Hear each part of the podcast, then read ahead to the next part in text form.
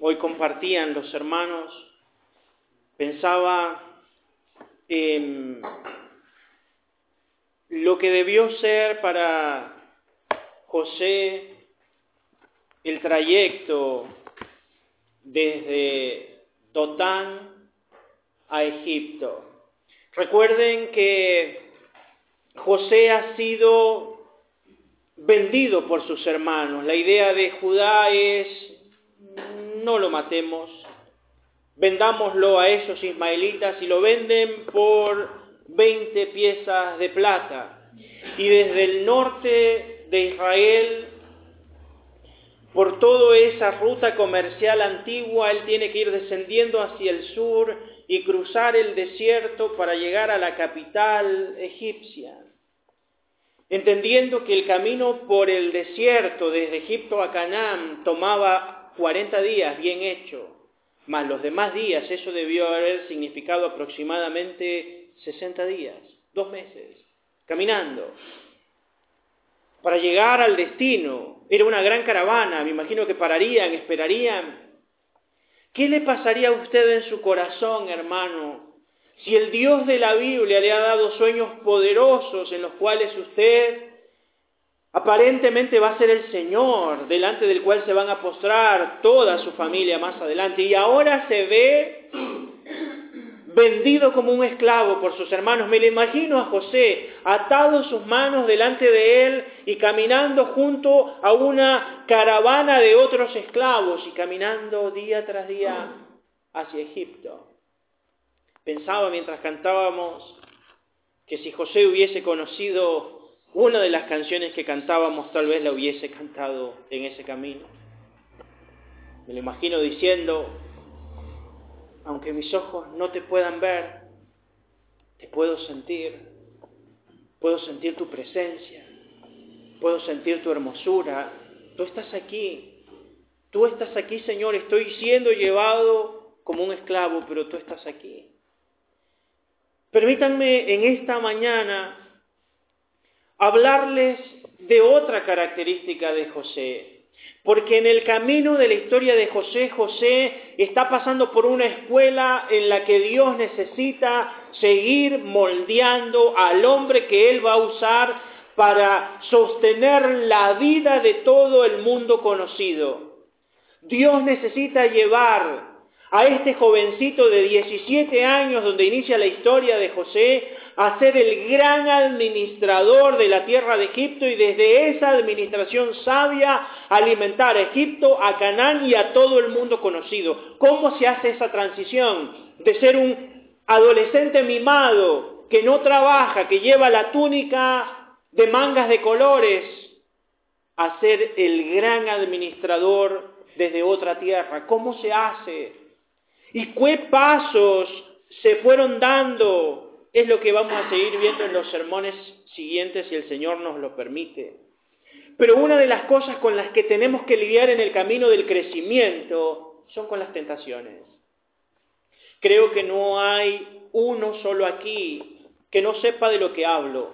Si usted tiene edad suficiente para tener entendimiento lógico, sabe que todos lidiamos y lidiaremos, sin importar la edad que tengamos, con una u otra tentación. Así que en esta mañana yo quiero hablarles de José, el vencedor de tentaciones. Y quiero que para esto me acompañen en sus Biblias en el libro de Génesis y vamos a retomar el paréntesis, vamos a volver a la historia inicial en el capítulo 39. El pastor dominicano Miguel Núñez dijo en una ocasión estas palabras.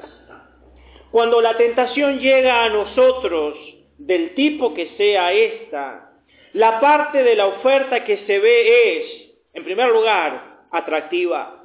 En segundo lugar, es halagadora. En tercer lugar, es seductora de modo que las consecuencias ocultas detrás de ellas no pueden ser vistas desde el principio, pues ese es precisamente el diseño de la tentación.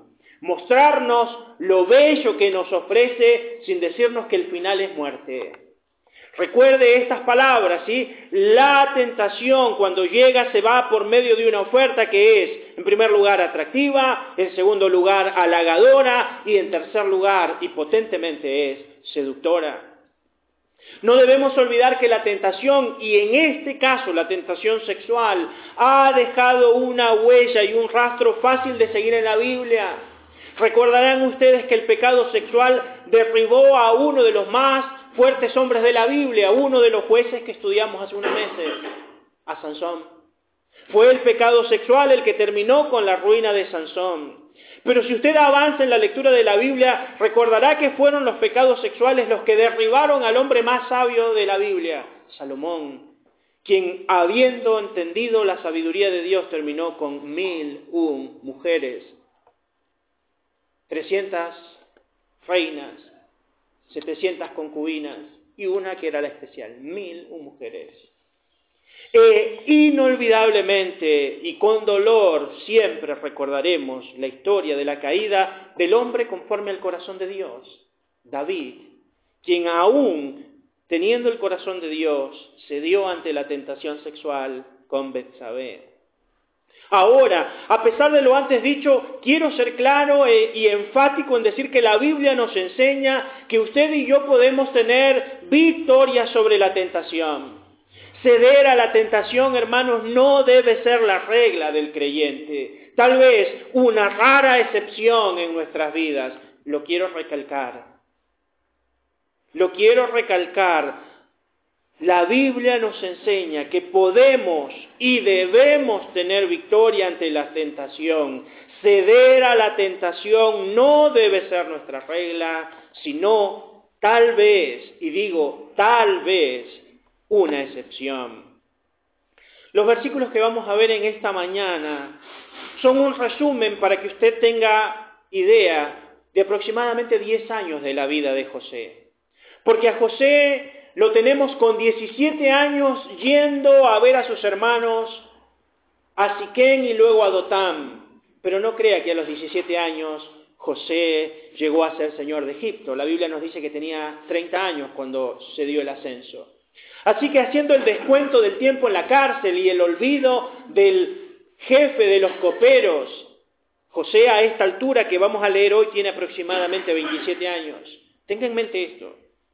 Hay 10 años de historia que se nos va a narrar en aproximadamente 12 versículos, sin detalles, pero que nos van a mostrar cómo José ascendió una y otra vez y cómo en medio de ese ascenso pudo tener victoria sobre dos tentaciones que hoy están socavando, minando y destruyendo la vida de muchos hombres, mujeres y, por qué no decirlo, de muchos creyentes. Dos áreas de tentación nos están tocando la puerta. Una es la tentación sobre la prosperidad y la otra es la tentación sobre las pasiones desordenadas. Si usted no ha notado esto, yo no sé en qué planeta vive, pero la iglesia está siendo bombardeada por una presión a sucumbir ante una idea de prosperidad equivocada y una pasión desordenada. Y José es una muestra de victoria sobre ambas.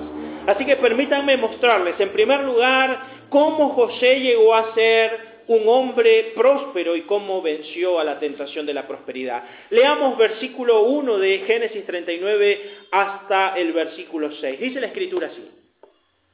Llevado pues José a Egipto, Potifar, oficial de Faraón, capitán de la guardia, varón egipcio, lo compró de los ismaelitas que lo habían llevado allá. Mas Jehová estaba con José y fue varón próspero, subraye eso. Y estaba en la casa de su amo el egipcio. Y lo vio su amo y vio que Jehová estaba con él y que todo lo que él hacía, Jehová lo hacía prosperar en su mano. Hacía yo José gracia en sus ojos y le servía.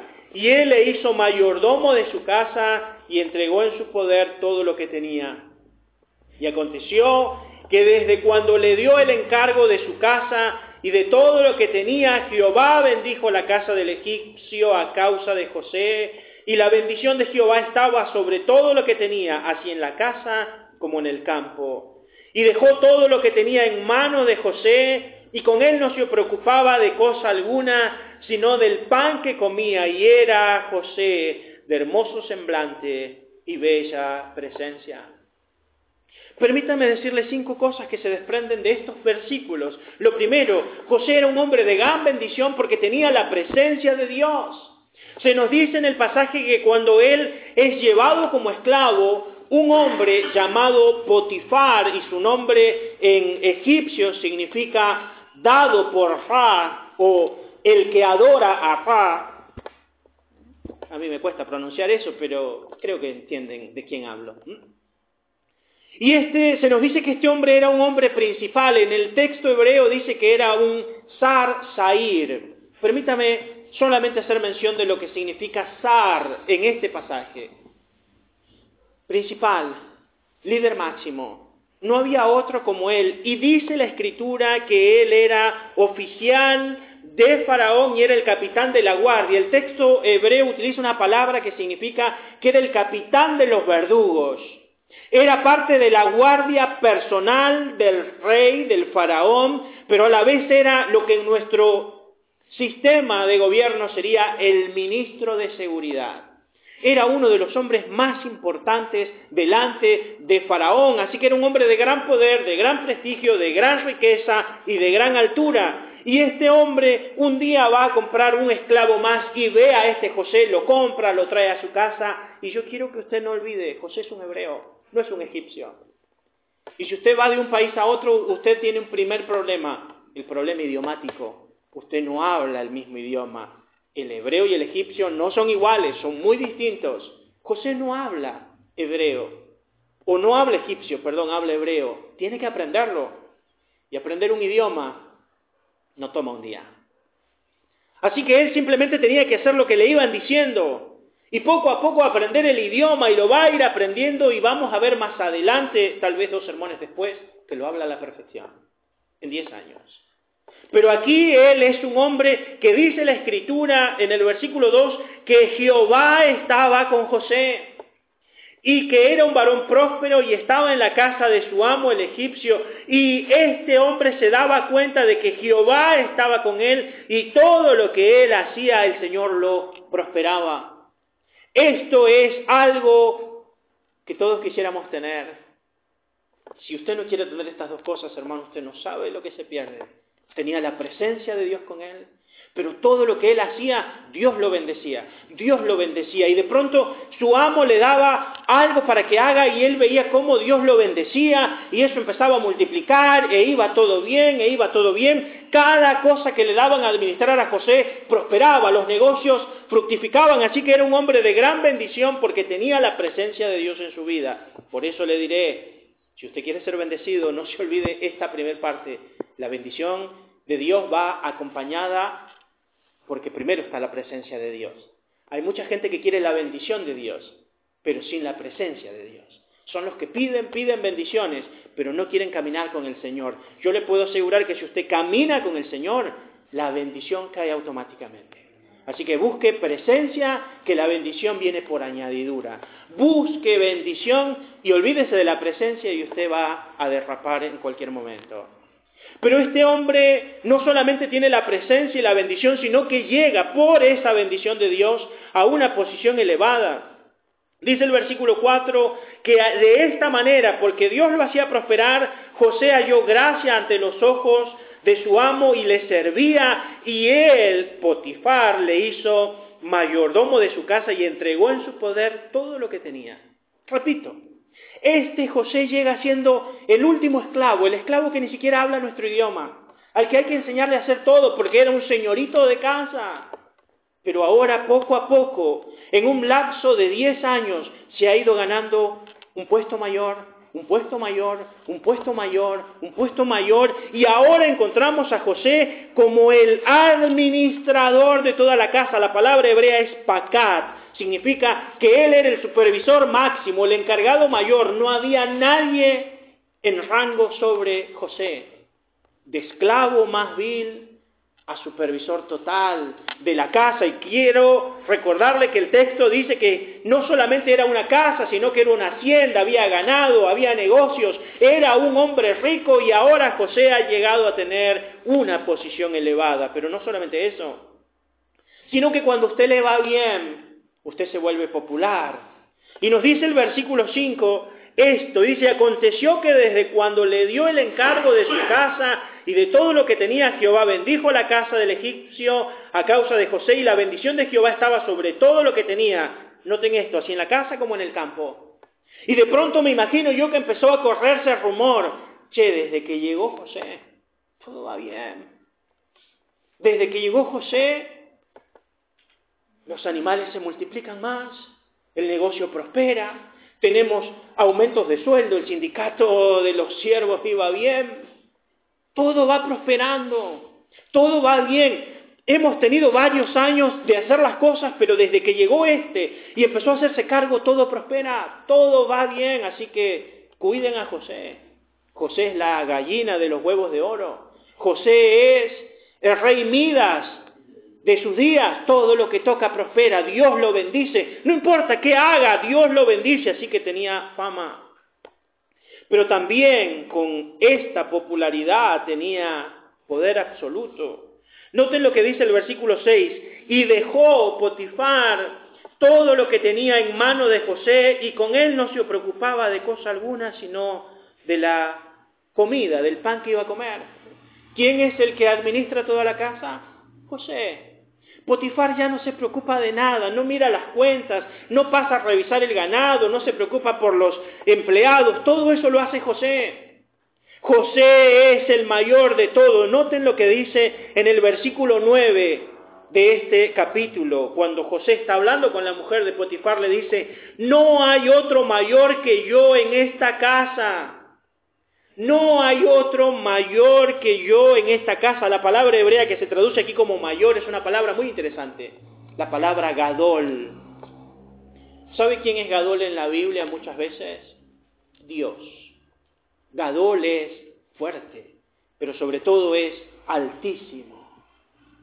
Y él dice, no hay otro más alto que yo. No hay otro más fuerte que yo, no hay otro que tenga más poder que yo en la casa. Soy el dueño de la casa salvo tu marido que es mi jefe, soy el dueño de todo. Así que él tenía presencia de Dios, bendición de Dios, tenía una posición elevada, tenía popularidad, tenía poder, pero tenía algo más que creo todos ustedes saben lo que se siente, dado que son bastante humildes al reconocer esto. José tenía la bendición de la belleza. Todos saben de lo que hablo, ¿no? Versículo 6 hacia el final dice, y José era de hermoso semblante y de bella presencia. Hermano, ser bello es una bendición. Todos dicen amén, ¿no? Ser bello es una bendición. Pero con ser bello vienen algunas dificultades. Y lo vamos a ver más adelante en José. Yo le preguntaré, Usted respóndame, ¿cuál es su idea? ¿De quién heredan los hijos la belleza? ¿Del padre o de la madre? Sodero. ¿De quién? Las mujeres dirán de la madre, tal vez. Los hombres dirán del padre. A veces bendición se hereda de la madre, a veces bendición se hereda del padre. Bueno, permítanme leer un pasaje. Nos dice la escritura, léalo luego en Génesis 29, 17, hablando de Raquel, madre de José, que Raquel era de lindo semblante y hermoso parecer. Y esto es lo que se dice de José. Hay dos palabras muy interesantes para definir en el texto hebreo a José. Él es un Yafe Toar y es un Yafe Maré. ¿Qué significa esto? Literalmente el texto hebreo dice que José era un hombre de hermoso cuerpo y de rostro hermoso, como todos los que estamos aquí, ¿no? Hermoso cuerpo, y, amén por lo menos, hermoso cuerpo y hermoso rostro. Bueno, así éramos cuando teníamos 27 por lo menos. Hoy ya estamos Para nuestras madres. para nuestras madres. Bueno, al menos. Hermoso rostro y hermoso cuerpo. Así que José es parte del paquete completo, ha heredado de su madre la belleza física y tiene todo lo que un hombre quisiera tener. Es bello físicamente, un gran cuerpo, gran atractivo físico, un rostro impecable, codiciable, tiene la bendición de Dios, tiene la presencia de Dios, tiene una posición elevada, tiene popularidad, tiene poder total. ¿Qué te falta, José? No te falta nada. Pero recuerde usted algo interesante, José había sido un esclavo y todavía lo era. Hay un proverbio que nos dice algo muy interesante. Por favor, búsquelo sin perder nuestra cita y es Proverbios 30, versículo 21 y 22. Dice, Proverbios 30, versículo 21 y 22, lo leeré. Por tres cosas se alborota la tierra y la cuarta, por la cuarta, no puede sufrir. Note las tres cosas que alborota la tierra. La primera de ellas dice, cuando el siervo reina. ¿Qué nos dice este proverbio? Que cuando un hombre escala de una posición baja a una posición de poder, es tal el ego que esa persona a veces tiene que no lo sabe manejar y termina haciendo desastre. Que esta persona que no ha sabido tener un mango en el bolsillo hablando buen español, cuando de pronto lo tiene, se le olvida la humildad. Camina erguido, mostrando lo que tiene, es el típico que quiere poner fotos, estados, comentarios, mostrando lo que tiene porque nunca tuvo. No aprenden a manejar la prosperidad. José podría haber sido un hombre que teniendo todas estas cosas, bendición, presencia, posición elevada, popularidad, poder total, buena presencia, decir, soy lo mejor de lo mejor. Sin embargo, José es un hombre humilde. Y bien haremos, hermanos, a aprender pronto la lección, como nos la enseña el apóstol Pablo.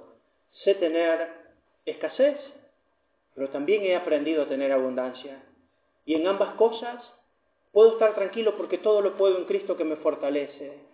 A veces, hermano, y lo diré con total sinceridad, es bello cuando uno anda con hermanos que están en escasa posición. Porque a veces esos mismos hermanos, cuando empiezan a ver que Dios los empieza a bendecir en sus trabajos, y los empieza a bendecir en sus trabajos y cada vez le va un poco mejor, y un poco mejor, y un poco mejor, en vez de ser más agradecidos con Dios, se vuelven ingratos. Y de pronto un día llega el mensaje, hoy no puedo, tengo que trabajar. Hoy no puedo, tengo más horas de trabajo. Hoy no puedo, me voy de vacaciones, pastor. Hoy no puedo, tengo que llevar el auto para aquí, tengo que llevar a la familia para allá, tengo que llevar a los chicos al club acá. Ya te olvidaste de Dios porque no aprendiste a manejar la prosperidad. David oraba de esta manera al Señor, Señor, no me des muy poco, como para que yo me queje, pero no me des mucho, para que yo no me olvide de ti. Dame el justo medio, dame lo necesario. Hermano, si usted quiere aprender a vivir en prosperidad, primero aprenda a vivir en humildad. Primero aprenda a vivir en humildad. Cuando usted sea lo suficientemente agradecido con Dios para recordar que cada día tenemos pan en la mesa por la gracia de Dios, que tenemos un trabajo por más insignificante y humilde que sea por la gracia de Dios y que todo lo que hay en nuestra vida es por la gracia y el favor de Dios, usted estará preparado para que el Señor le dé cada día más. Sea un malagradecido, reniegue siempre de lo que tiene y el Señor dirá, todavía no aprendiste la lección y como no aprendiste la lección no te puedo prosperar. Sea agradecido del pan de cada día y de la ropa que gracias a Dios podemos vestir. Si no puede agradecer eso, Dios no le dará más. Nunca.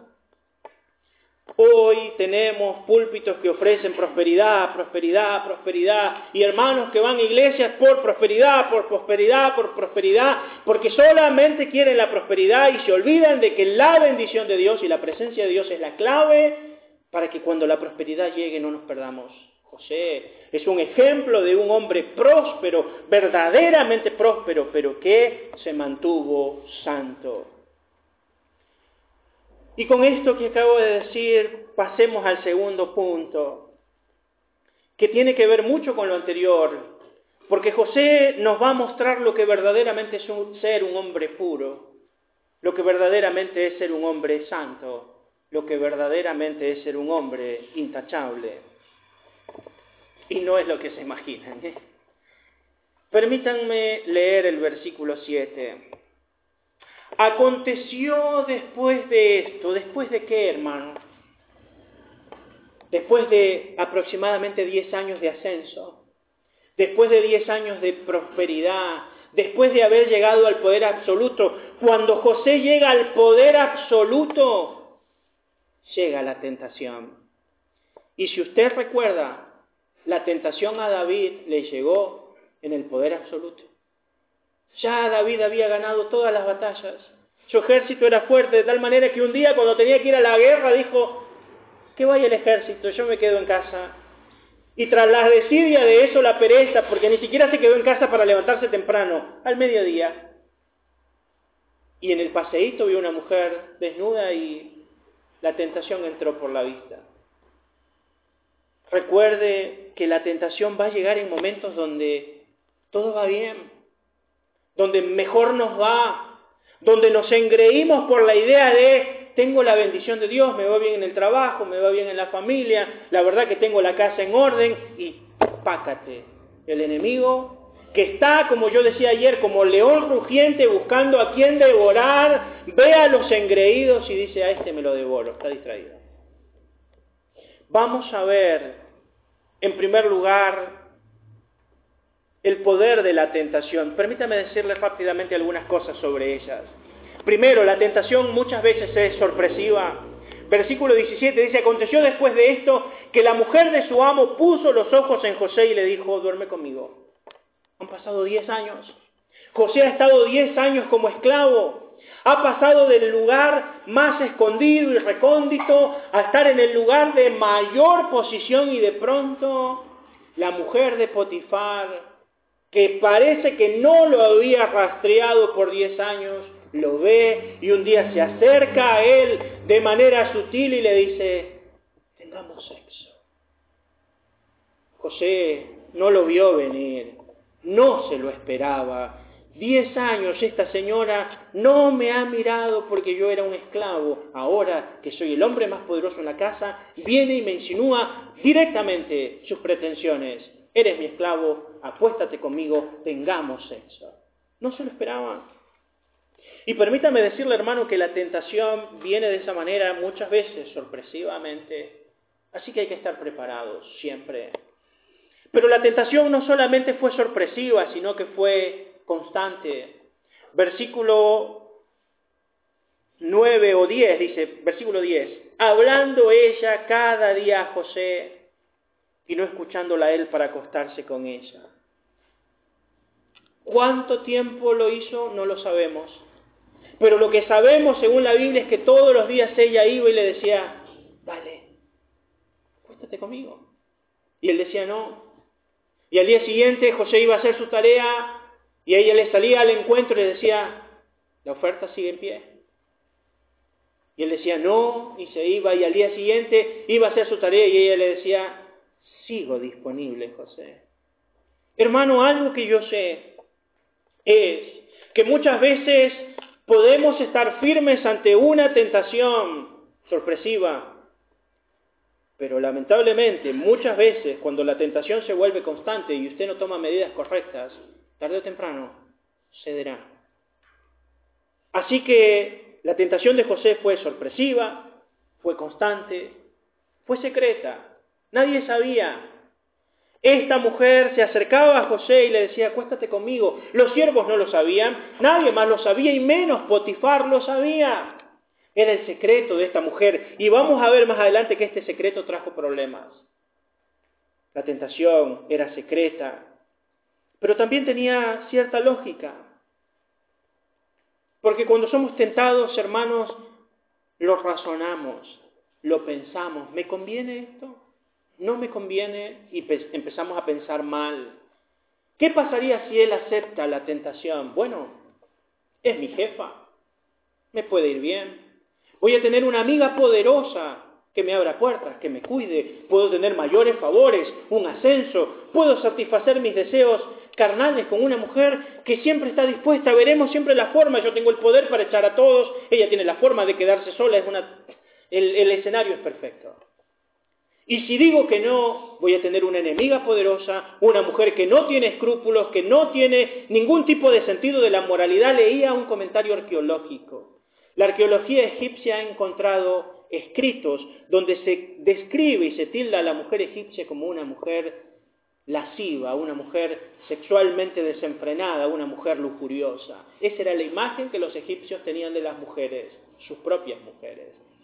Así que esta mujer le hace toda esta serie de tentaciones, pero también creo yo, por lo que leo en el texto, y principalmente en el texto hebreo, que era una tentación sutil.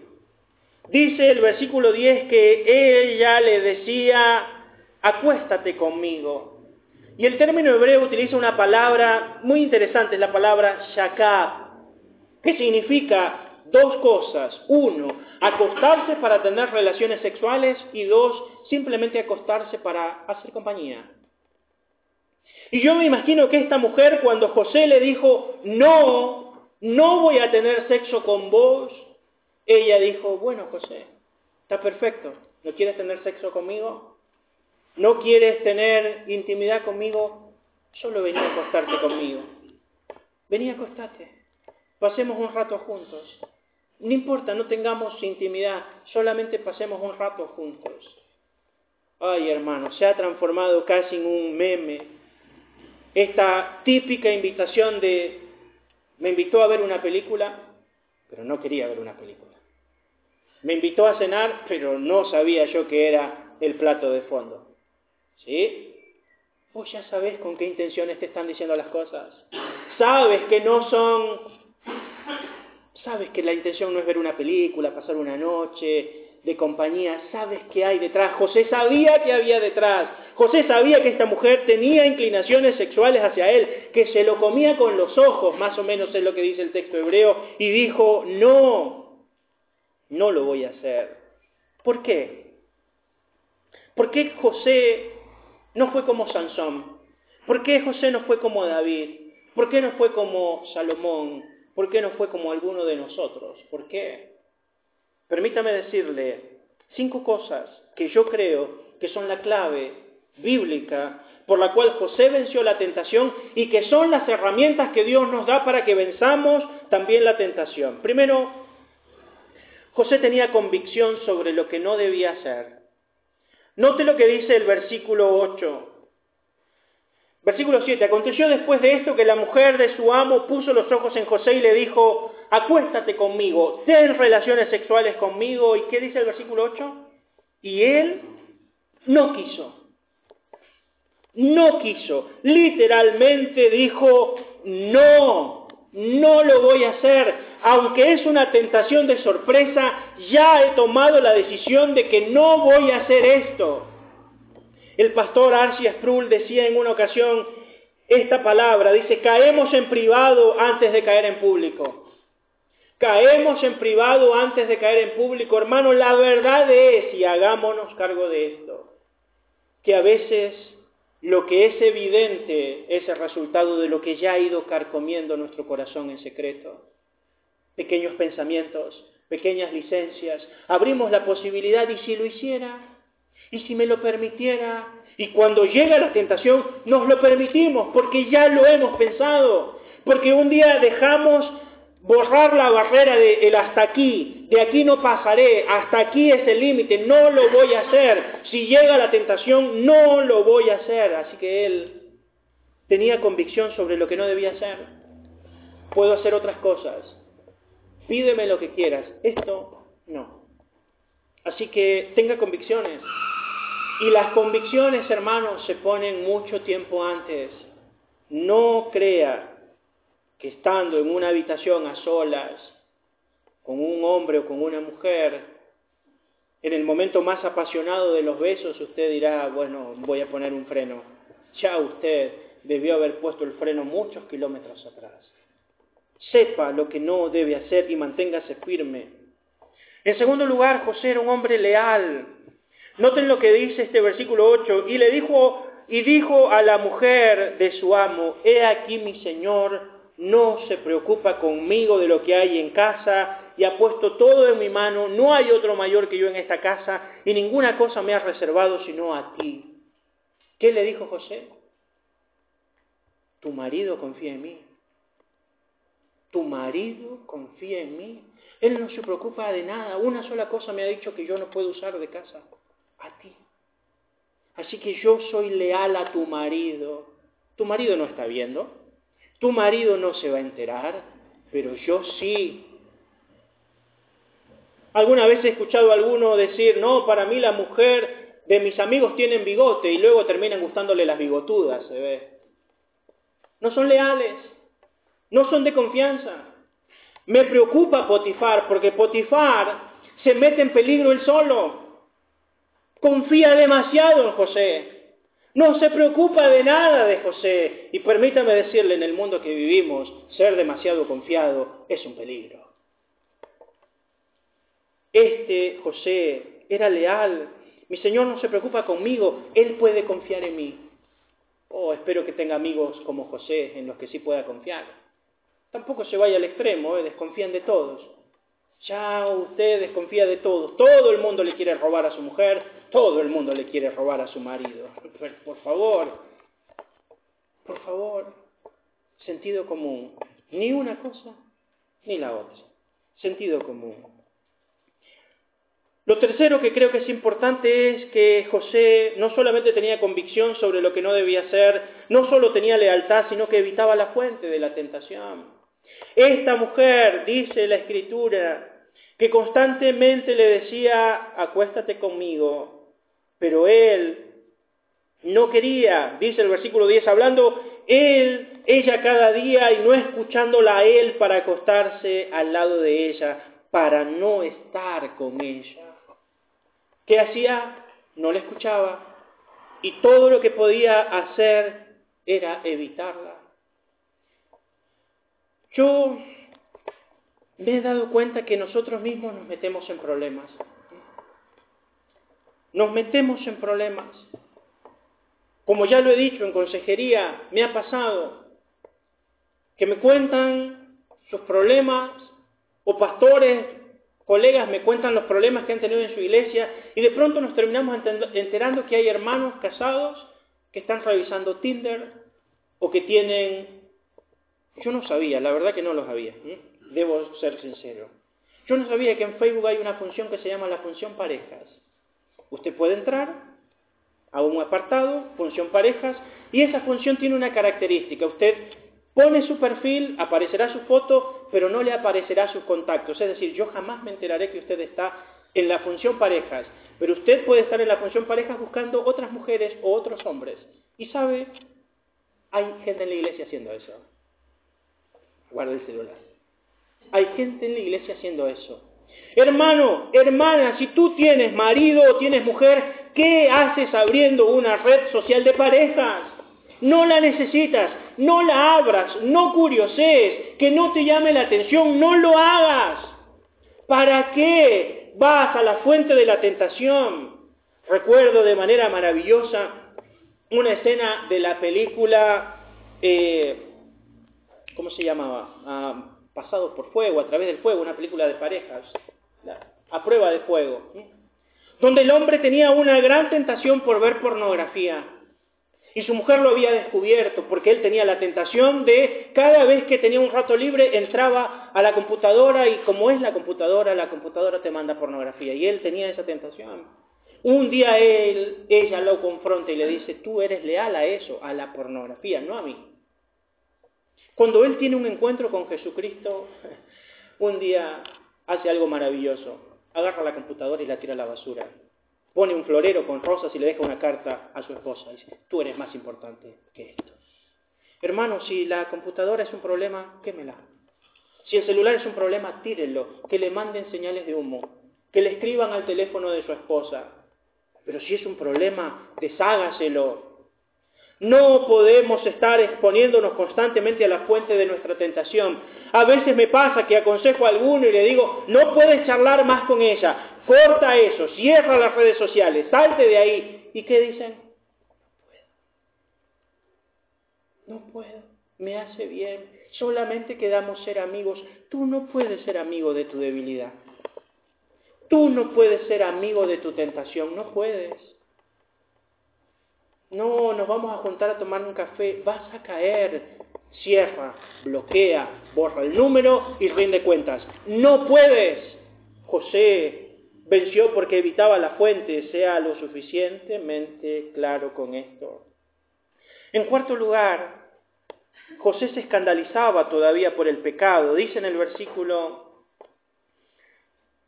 en el versículo eh, 8, dice, he aquí mi Señor no se preocupa conmigo, no hay nada en la casa, Él me ha puesto sobre todo, no hay otro mayor que yo en la casa y ninguna cosa me ha reservado sino a ti, porque eres su mujer.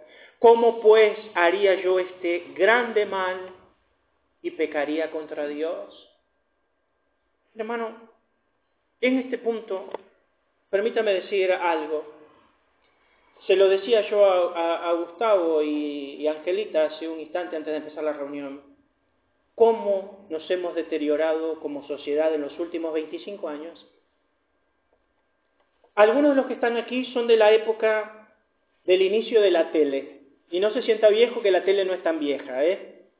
Pero recuerda cuando llegó la tele a nuestras vidas. Yo soy de la generación todavía de la tele a blanco y negro y de la tele sin control remoto. La tele sin cable, la que tenía la antenita y a la que le dábamos sopapos para acomodar la señal. ¿Mm? La tele que no te pasaba el, este es horario de protección al menor, pero uno veía la tele y uno no veía en la tele lo que ve ahora. Y de última, si usted era chico como yo, nuestros papás nos decían, no mires, cierra los ojos, hora de ir a tu cuarto, esto no se ve, esto no es para adultos, o simplemente se levantaban y apagaban la tele o cambiaban de canal. Y yo crecí viendo, no sé, la familia Ingalls, la Brigada A, el zorro, y hoy me pasa, y le debe pasar a usted, más si tiene plataformas, que usted no puede ver nada que no tenga homosexualidad explícita, sexo explícito, en todo. Pero ¿cuántas veces usted apaga la tele, cambia de canal, o le dice a sus hijos, vos no puedes ver esto? Nuestros hijos están viendo, chiquititos, con nosotros la misma serie donde personas están teniendo sexo casi bestial, pornográfico, grosero, y luego nos preocupa de que nuestros chicos tengan mala información. Ni siquiera usted y yo debiéramos tenerla. Ya no nos escandalizamos por el pecado, antes era un escándalo pensar que un niño iba a decir groserías. Hoy las madres se lo celebran, lo publican, lo comparten. No, a mí mi madre me hubiera sacado los dientes si me hubiera escuchado hablar groserías. El vecino me hubiera agarrado de los pelos si me escuchaba hablar groserías. Y me traía entre mi madre y mi madre me daba doble. Nos escandalizábamos por el pecado. Cierta música no se escucha. No se escucha. Hoy usted a todo volumen le da ahí, sus hijos le dan elegante y usted baila perrea si quiere. Porque ya no nos escandalizamos por nada. Y más vale que empecemos a escandalizarnos, hermano. Antes nos escandalizábamos y los chicos fumaban. Los chicos tenían que fumar escondidas. Uy, los chicos van fumando y no hay problema. Porque nadie se escandaliza. Antes era un escándalo pensar que los chicos iban a estar bebiendo. Hoy beben con nosotros y ya no es un problema. Porque no nos escandalizamos. Y permítame decirle que esto no es moderno, porque cuando yo leo la carta de Pablo a los Corintios, había en la iglesia tal pecado que había un tipo que se acostaba con la concubina de su padre, la iglesia lo sabía y nadie decía nada y Pablo dice, no deberían tener vergüenza, no deberían escandalizarse, ni siquiera afuera se hace eso. Y ustedes están envanecidos, están orgullecidos, hagan algo, júntense con mi espíritu y a ese sáquenlo de la iglesia y que Satanás destruya su cuerpo a fin de que su espíritu sea salvo. ¿No saben que un poco de levadura leuda toda la masa? Pero nos hemos olvidado y en dos mil años hemos metido tanta levadura a la iglesia que todo está leudado y ya no nos escandalizamos por el pecado. Predicar contra el pecado es escandaloso. Pastores son echados de la iglesia por predicar sobre el pecado. A mí me ha pasado que me han dicho en mi propia cara, mucho hablar del pecado, mucho hablas de la santidad, la gente necesita escuchar otra cosa. Bueno, así nos va en el mundo, hermano, porque ya nadie habla del pecado porque nadie se escandaliza del pecado. José se escandalizaba del pecado. ¿Cómo puedo hacer esa gran maldad y pecaría contra Dios? Ya hoy no lo llamamos pecado. Ya no es pecado. Pero la Biblia dice que lo que él iba a hacer era pecado. Y al menos que usted y yo nos pongamos de acuerdo con Dios, hermano, en llamar pecado a lo que es pecado, bueno a lo que es bueno y malo a lo que es malo, estamos perdiendo nuestro tiempo. Permítame mantener la vara alta. Yo no puedo bajarla. Échenme. No es negociable. No lo negociaré. Por último, José venció a la tentación no solamente porque tenía convicción sobre lo que no debía hacer, no solo porque era un hombre leal, no solo porque evitaba la fuente, no solo porque se escandalizaba del pecado, sino que en último lugar él sabía que huir es mejor que perder. Nos dice en el versículo 11 lo siguiente. Aconteció que entró él un día en casa para hacer su oficio. Recuerde que él era el supervisor de todo. Así que entró a supervisar. Y no había nadie de los de casa allí. Y ella lo asió por su ropa diciendo, duerme conmigo. Entonces él dejó su ropa en sus manos y huyó y salió. La mujer, no sé cómo, había tramado su estrategia. Este no se va a acostar conmigo a las buenas, ni por insistencia voy a decretar un día libre. Así que un día habló con los esclavos y les dijo, gente, ustedes hacen muy bien el trabajo, vamos a declarar un día feriado. Solamente no le vayan a contar a José que sí necesito que José venga a supervisar todo. Pero los demás tienen día libre, no se me aparecen mañana por aquí, ¿eh? Potifar no está, seguramente ocupado en sus tareas. José llega para hacer su trabajo y no hay nadie en casa. Él no sabe por qué. Y de pronto, mientras está haciendo su tarea, esta mujer lo toma y le dice, ten sexo conmigo. Esta mujer tenía la más clara intención de violar a José, de doblegarlo, de doblegarlo. Y José ¿Qué hace? Huye. La mujer lo toma por la ropa como quien cree, que, eh, eh, trayéndolo a la habitación, a la cama, no sé. Y él sabe que esta mujer va a insistir tanto que es mejor huir. Y si tengo que huir desnudo, huiré desnudo. Porque él había entendido que era mejor huir que perder. Si usted escuchó la prédica de ayer y si no escuchó la prédica, le pido que lo haga. El apóstol Pedro, en primera Pedro capítulo 5, versículo 9 y 10 nos dice, hermanos, estén sobrios y velen porque vuestro adversario el diablo está como león rugiente buscando a quien devorar, al cual resistid firmes en la fe. La Biblia nunca nos dice que huyamos del diablo, al diablo hay que resistirle, firme. Del diablo no se huye. Pero ¿sabe qué dice la Biblia? Que de la fornicación sí hay que huir. Primera Corintios 6, 18 dice, huid de la fornicación.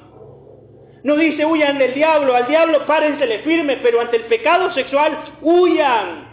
Porque al diablo lo van a poder resistir, pero si ustedes constantemente están siendo tentados por la sexualidad, tarde o temprano van a caer. El pecado sexual pudo con Sansón, pudo con David, pudo con Salomón. ¿Qué no va a poder con usted si usted no huye? Si usted no tiene convicciones, si usted no es leal, si usted no evita la fuente, si usted no se escandaliza por el pecado, si usted no entiende que mejor a veces es evitar, huir, correr, escaparse, usted va a fallar. Y si usted falla, le va a doler, hermano. Quiero ser claro y cerrar con esto. Le va a doler porque a veces pensamos, bueno, sí, lo hago, no hay consecuencias. Ahora no hay consecuencias. Pero si algo sé es que el pecado, aunque fía, hay un día que cobra. Aunque fía, hay un día que cobra. Predicamos del pecado porque es necesario. Predicamos del pecado para evitarlo, pero también para corregirlo. Hermano, Dios no nos ha prohibido el disfrute, pero nos ha dado un marco correcto para Él. ¿Quiere disfrutar? Hágalo en el marco correcto. Será hermoso hacerlo. No quiere hacerlo en el marco correcto, absténgase. No puede abstenerse. Si para la mano usted se la puede cortar, si su mano es ocasión de caer, y si su ojo es ocasión de caer, se lo puede sacar, vuélvase un eunuco si quiere. Pastor, ¿qué está diciendo? Hermano, es mejor ir al cielo sin un ojo y sin una mano y sin un miembro que teniendo todo irnos al infierno. ¿No le parece que es un poco radical, hermano? El pecado es radical. La Biblia nos dice que el infierno va a estar lleno de adúlteros, de fornicarios, de mentirosos, de hechiceros, de borrachos. No quiera estar en esa lista. No es el propósito de Dios para usted, pero debemos vivir venciendo las tentaciones. ¿Por qué esta prédica? Y perdón que me haya extendido, pero recuerda a Judá. Judá cayó ante la tentación sexual. ¿Por qué? Porque se había apartado de su padre, se había apartado de Dios. José está tan tentado o mucho más tentado que Judá y no peca. ¿Por qué? Porque Dios estaba con él porque Dios estaba con él y porque tenía convicciones claras. Dios está con usted, hermano. Necesitamos empezar a tener convicciones claras. Y si hemos fallado y si hemos cometido errores, el Señor nos ha perdonado, pero aprendamos de la lección para no seguir embarrándola. No es necesario. Póngase firme, huya de la tentación, venza al pecado y vea la gloria de Dios. Pidamos la bendición del Señor.